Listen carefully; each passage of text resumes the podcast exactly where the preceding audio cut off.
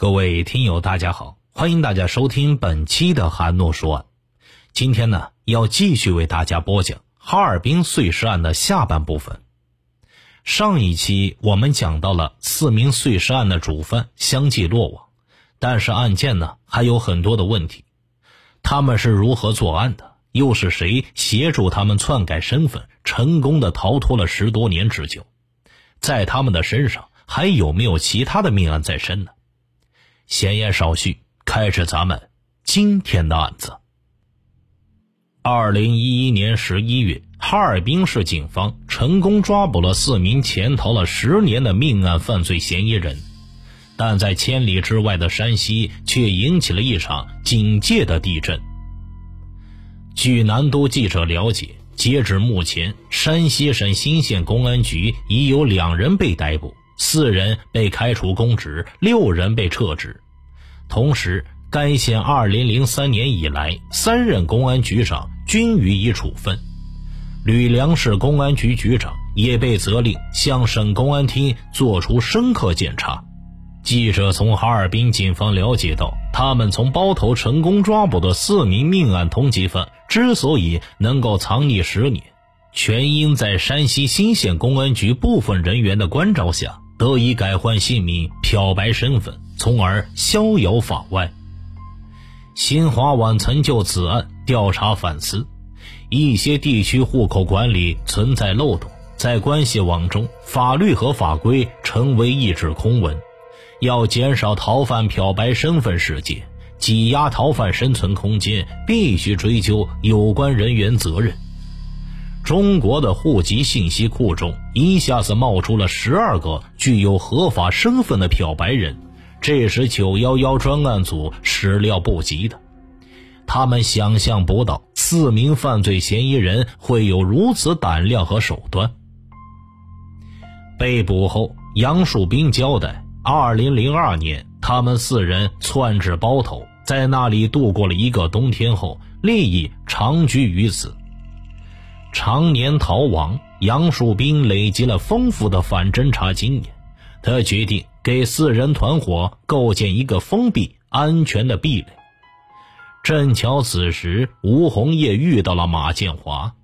对于马建华，杨树斌表示认可。在这四人团伙中，杨树斌享有绝对的权威，其他成员的一些人际关系都需要经过他的审核。后来，吴红叶回忆说，在遇到马建华之前，他也曾交了一个女朋友，但杨树斌考察后认为这个女人性格暴躁，难以控制，一旦产生矛盾，就可能会坏了他们的大事。杨树斌责令他甩掉这个女人，他不敢不从，只得与这个女友分手。吴红叶口若悬河，满嘴的脏话。但是马建华死心塌地地爱着她，带着自己的一对儿女与她一起生活。后来马建华交代说，杨树斌得知他来自山西后，要求他帮忙伪造身份。包头市外来人口庞杂，其中山西人最多，沿袭走西口的传统。新中国成立以后，随着包头以及鄂尔多斯的开发，山西人源源不断地涌入内蒙古。杨树兵这样盘算：他们一伙先在山西省偏远农村落户，不会引起较多关注。然后根据包头市买房落户的政策，在当地购置商品房，再把户口迁到包头定居经商。如此腾挪，他们都成了合法公民。马建华说：“他隐约感知吴红叶、杨树兵等人身上有事儿。”但没有想到会有命案在身，他对吴依然痴情，所以答应了杨树斌的要求。二零零五年，马建华回到了阔别已久的老家——山西省新县蔡家崖镇。蔡家崖镇位于山西省新县城西十七里，北依元宝山，南临渭汾河。抗日战争和解放战争时期，晋绥边区行政公署和晋绥军区就设在这里。蔡家崖，一块神奇的热土地，一个古老的小山村。这是当地旅游图册上的宣传语。尽管声名在外，小镇依旧贫穷，大部分村庄坐落于吕梁山脉深处，交通不畅，资讯闭塞。二零一二年春节前，一众警察来到蔡家崖镇苏家塔村，这种不同寻常的景象吸引了大批村民围观。后来，他们知道来者是由山西省公安厅及吕梁市公安局组成的调查组。调查组出示了两张打印的照片，一男一女，询问村民是否认识。很快，女子身份得以确认。她就是本村村民王华眼的妻子马建华，男子则无人认识。根据村民介绍，马建华是蔡家崖镇大平头村人，后嫁入苏家塔村。王华眼老实木讷，马建华却能说会道，善与人联络，颇有几分姿色。他们家中一直是马说了算。十多年前，王华岩举家到内蒙古东胜打工。那是一个煤炭富庶的地区，很多山西人在那里挖煤。聚在一起打工的老乡说，王华岩不会挣钱，常遭妻子鄙视，夫妻感情淡漠。马建华带着儿女另外过，两人一度有离婚的传言。村民回忆说。二零零五年，在外打工多年的马建华突然回乡，与当地人相比，他的言行举止十分新潮，跟当地的派出所领导走得很近，常在一起打麻将。没过多久，马建华再次离乡，此后他跟王华眼一直没有现身。他们家所住的窑洞已经破败不堪，荒草遮盖了门窗。王友华是苏家塔村村支书，担任该职已经将近二十年。调查组告诉他，另外一张照片上的男子真名叫吴红叶，化名王华岩，是一名潜逃十年的犯罪嫌疑人。他与马建华在包头同居多年，一直冒用王华岩的身份和户籍资料。在王友华的带领下，调查组奔赴内蒙古东省，找到马建华，并将他带回了新县。王友华告诉南都记者，根据马建华交代，在一起打麻将的过程中，他认识了时任派出所的副所长张春平等人，结下很深的关系之后，在张春平的指引下，马建华找到户籍民警白元喜等人。提出把丈夫王华岩的名字改为王华岩。在马建华的成功运作下，他及一对儿女在苏塔村领取到了新户口本，户主正是改名为王华岩的吴红叶。此外，折红杰的父亲折景志和弟弟折守银也在苏家塔村落户，分别改为马景志和马军。而杨树斌、车红杰以及他们的儿子张玉良等四人则在大平头村落户。不过，大平头村支书刘哀民自称对此毫不知情，都是镇上派出所一手搞的。这些年来，马建华一直阻止丈夫王华岩办理二代身份证，以避免吴红叶的身份穿帮。询问完毕后，王友华出面担保，马建华得以恢复自由，但保证随叫随到，配合调查。不过三天之后，马建华被吕梁市公安局带走，羁押至今。记者从新县公安局获悉九幺幺案件侦破后，公安部对逃犯漂白事件极为震动。山西省公安厅以及吕梁市公安局组成调查组调查此事。据悉，山西省公安厅以及吕梁市检察院已将蔡家崖镇派出所的原副所长张春平等二人予以逮捕，蔡家崖镇派出所原所长李峰等四人被开除公职。对新县公安局副局长刘玉民等负有领导责任的六人一予撤职。同时建议吕梁市委对2003年以来新县的三任公安局长予以处分，责令负有领导责任的吕梁市公安局局长向省公安厅作出深刻检查。新县公安局政工科科长高凌晨之前只要迁入村村委会出具证明，当地派出所主管副所长签字，外地人就能在新县落户。杨树斌等人漂白事发后，审批全县被收至县公安局，必须经由主管户籍的副局长签字方可。就在同一时间，河南省公安厅商丘市公安局组成的调查组来到柘城县。内蒙古公安厅调查报告显示。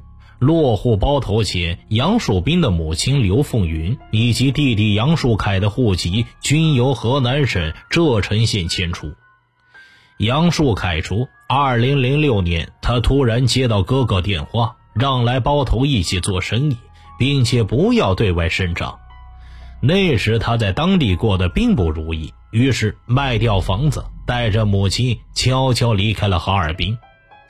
他说，来到包头后。哥哥已为他与母亲办好新的身份证，他改名为王学凯。母亲虽没改名字，但年纪均有变化，户籍地均为河南省柘城县大方村王庄一组。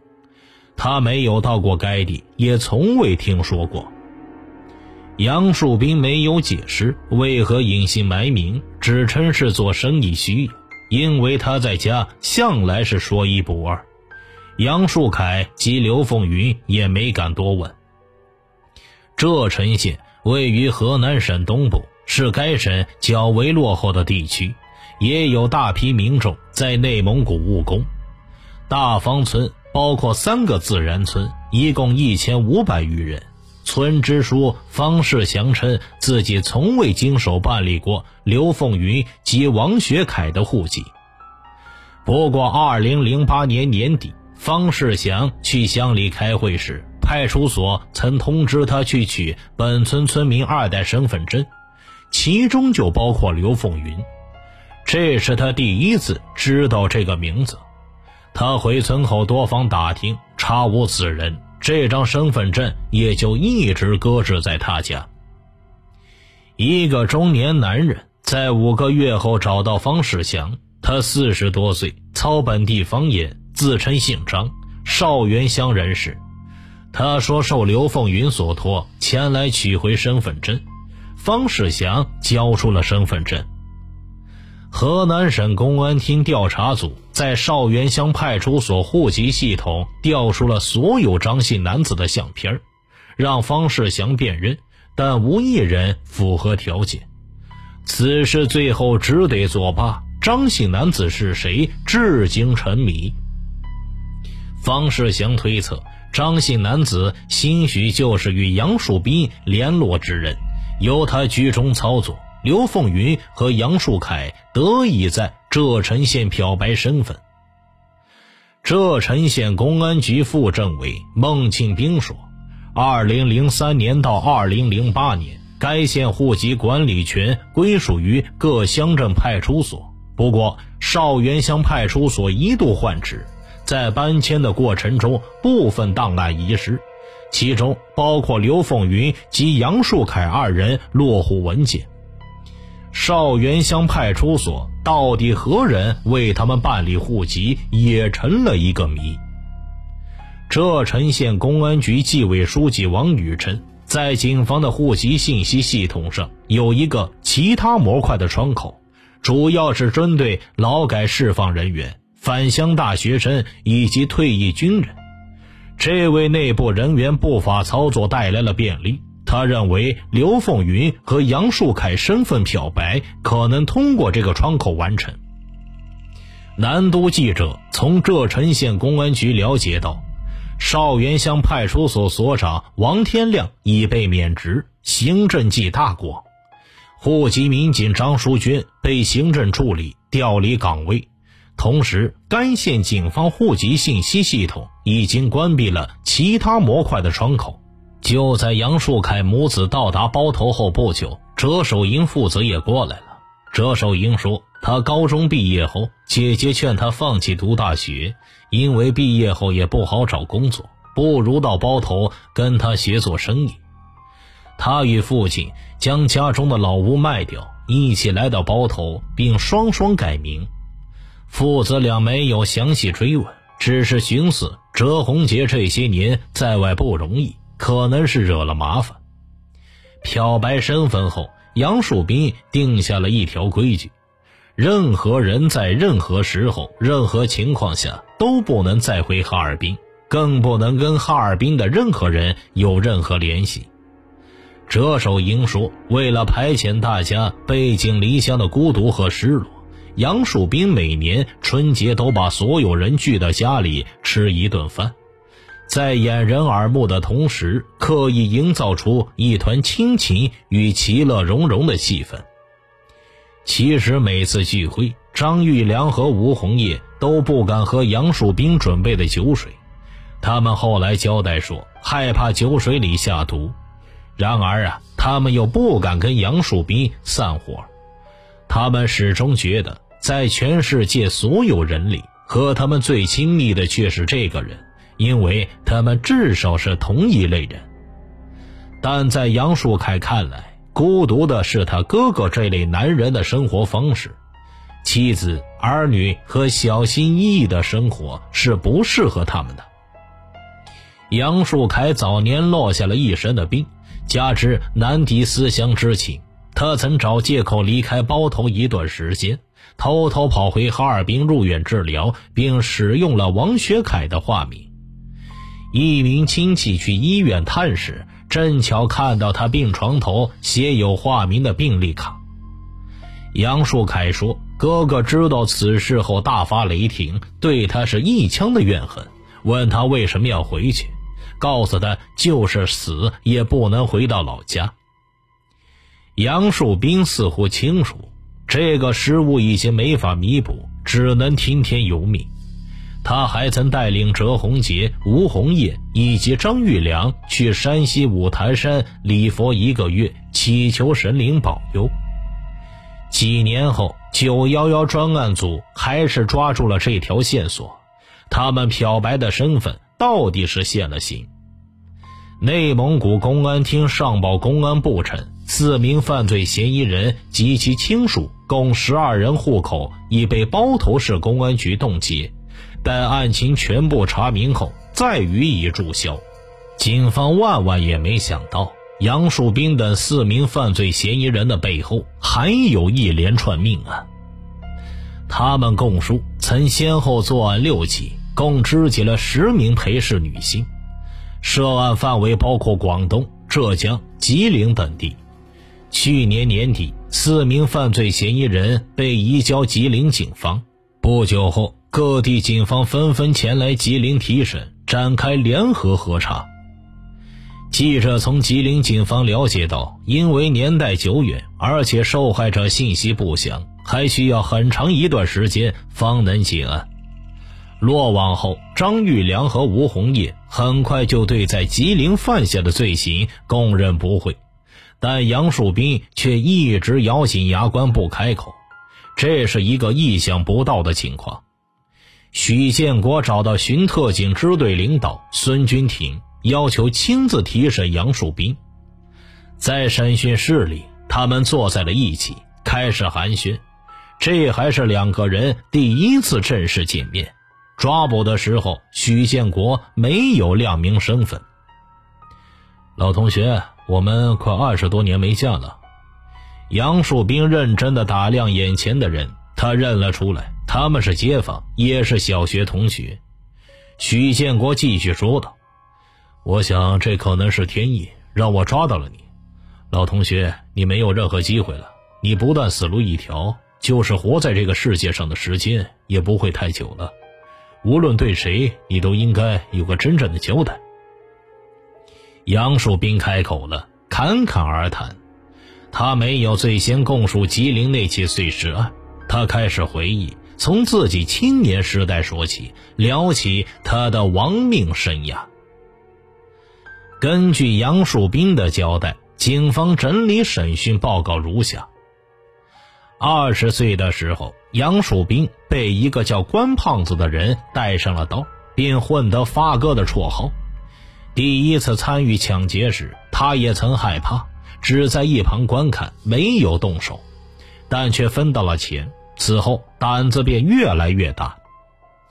一九九三年一月七日，杨树斌伙同刘卫军、李江涛在哈尔滨市通江街一百一十六号台球室持刀行凶，刺伤两人，刺死一人。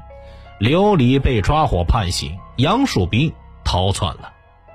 此后，杨树斌开始逐步走向罪恶的深渊，却一次次成功的逃了出去。一九九八年十一月，杨树斌和王世波来到广东省佛山市，在顺德区劫持了一名女青年，抢劫到十万元人民币。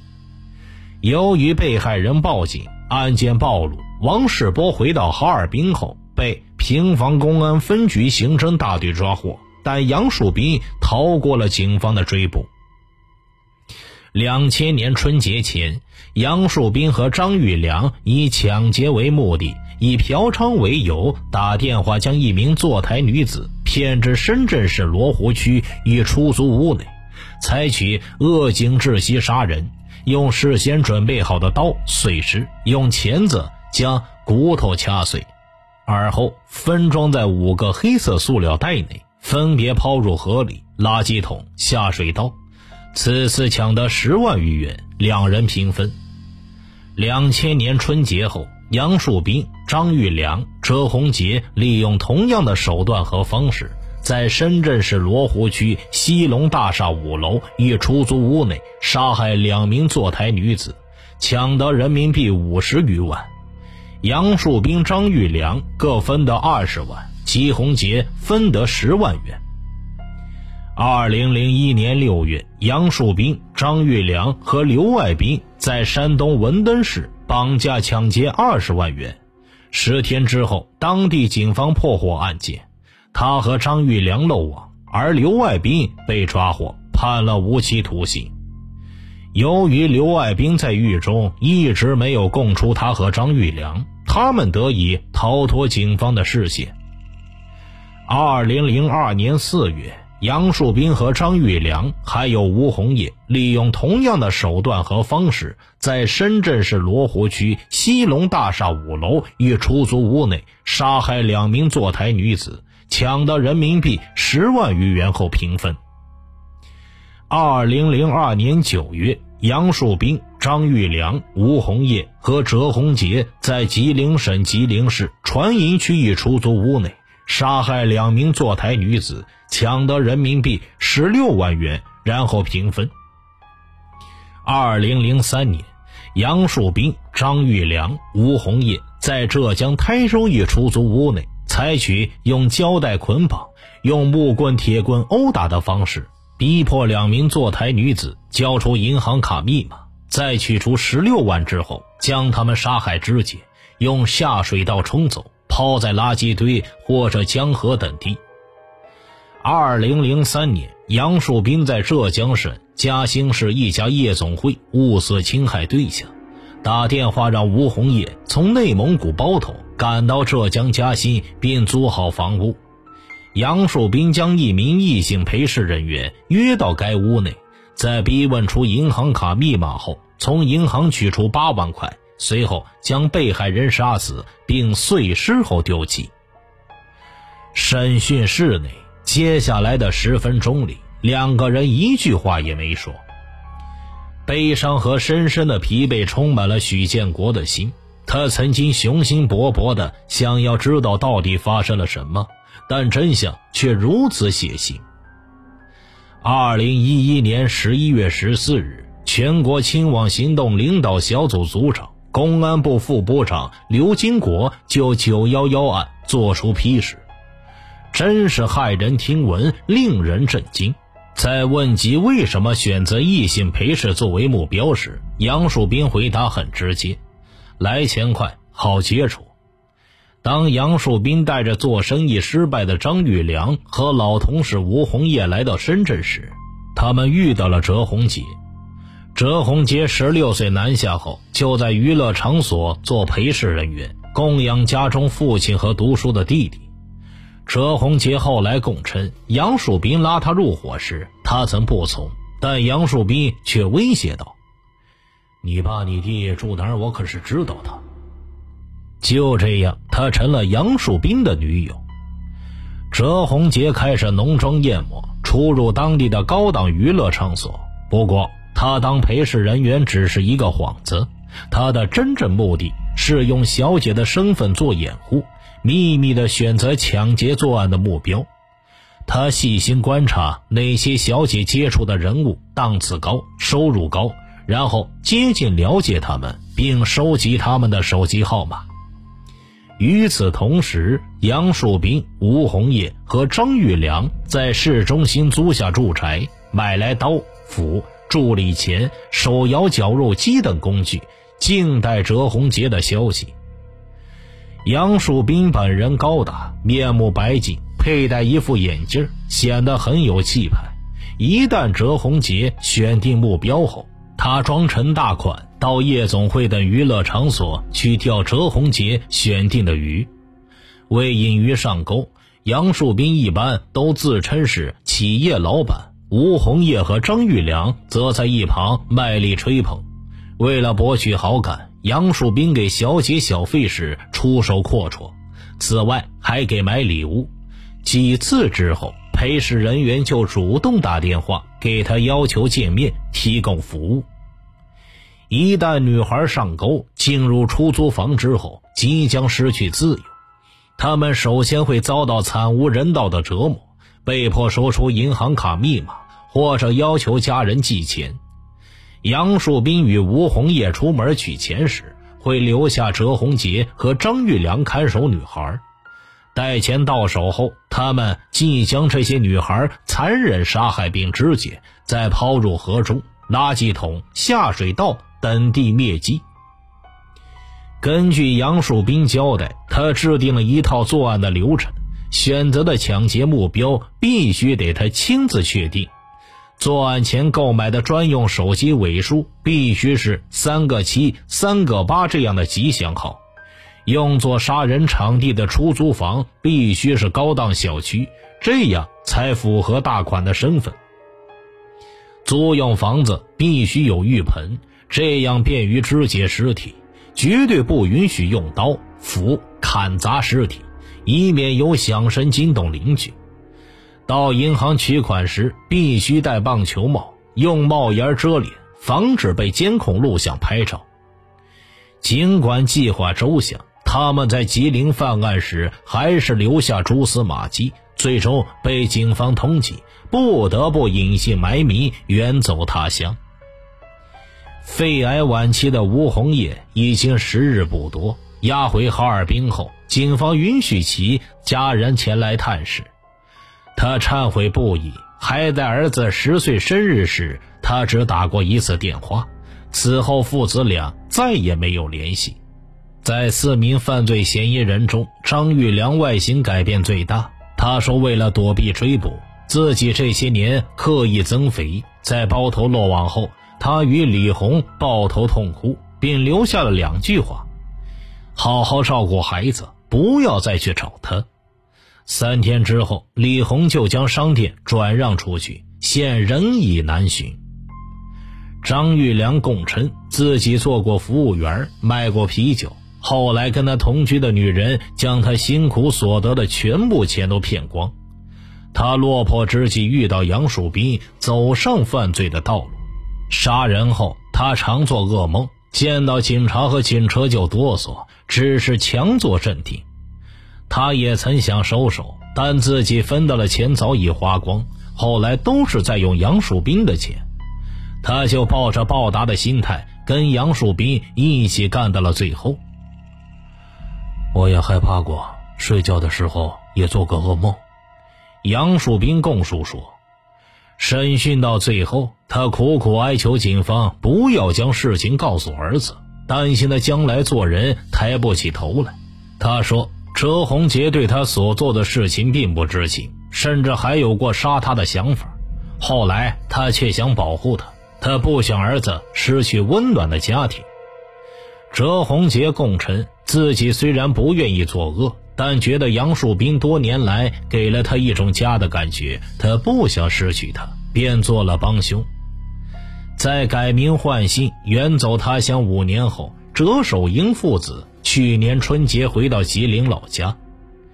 车守英说：“他从没想到姐姐会犯下如此令人发指的罪行，在他眼里。”姐姐虽然性格强势，但却不会主动招惹别人。也许过去那些发生了很多的事儿，他不知道。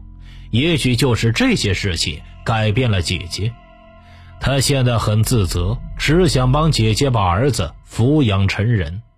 杨树凯已将包头的房子出手，两家台球厅也转让出去，只留下足疗馆继续经营。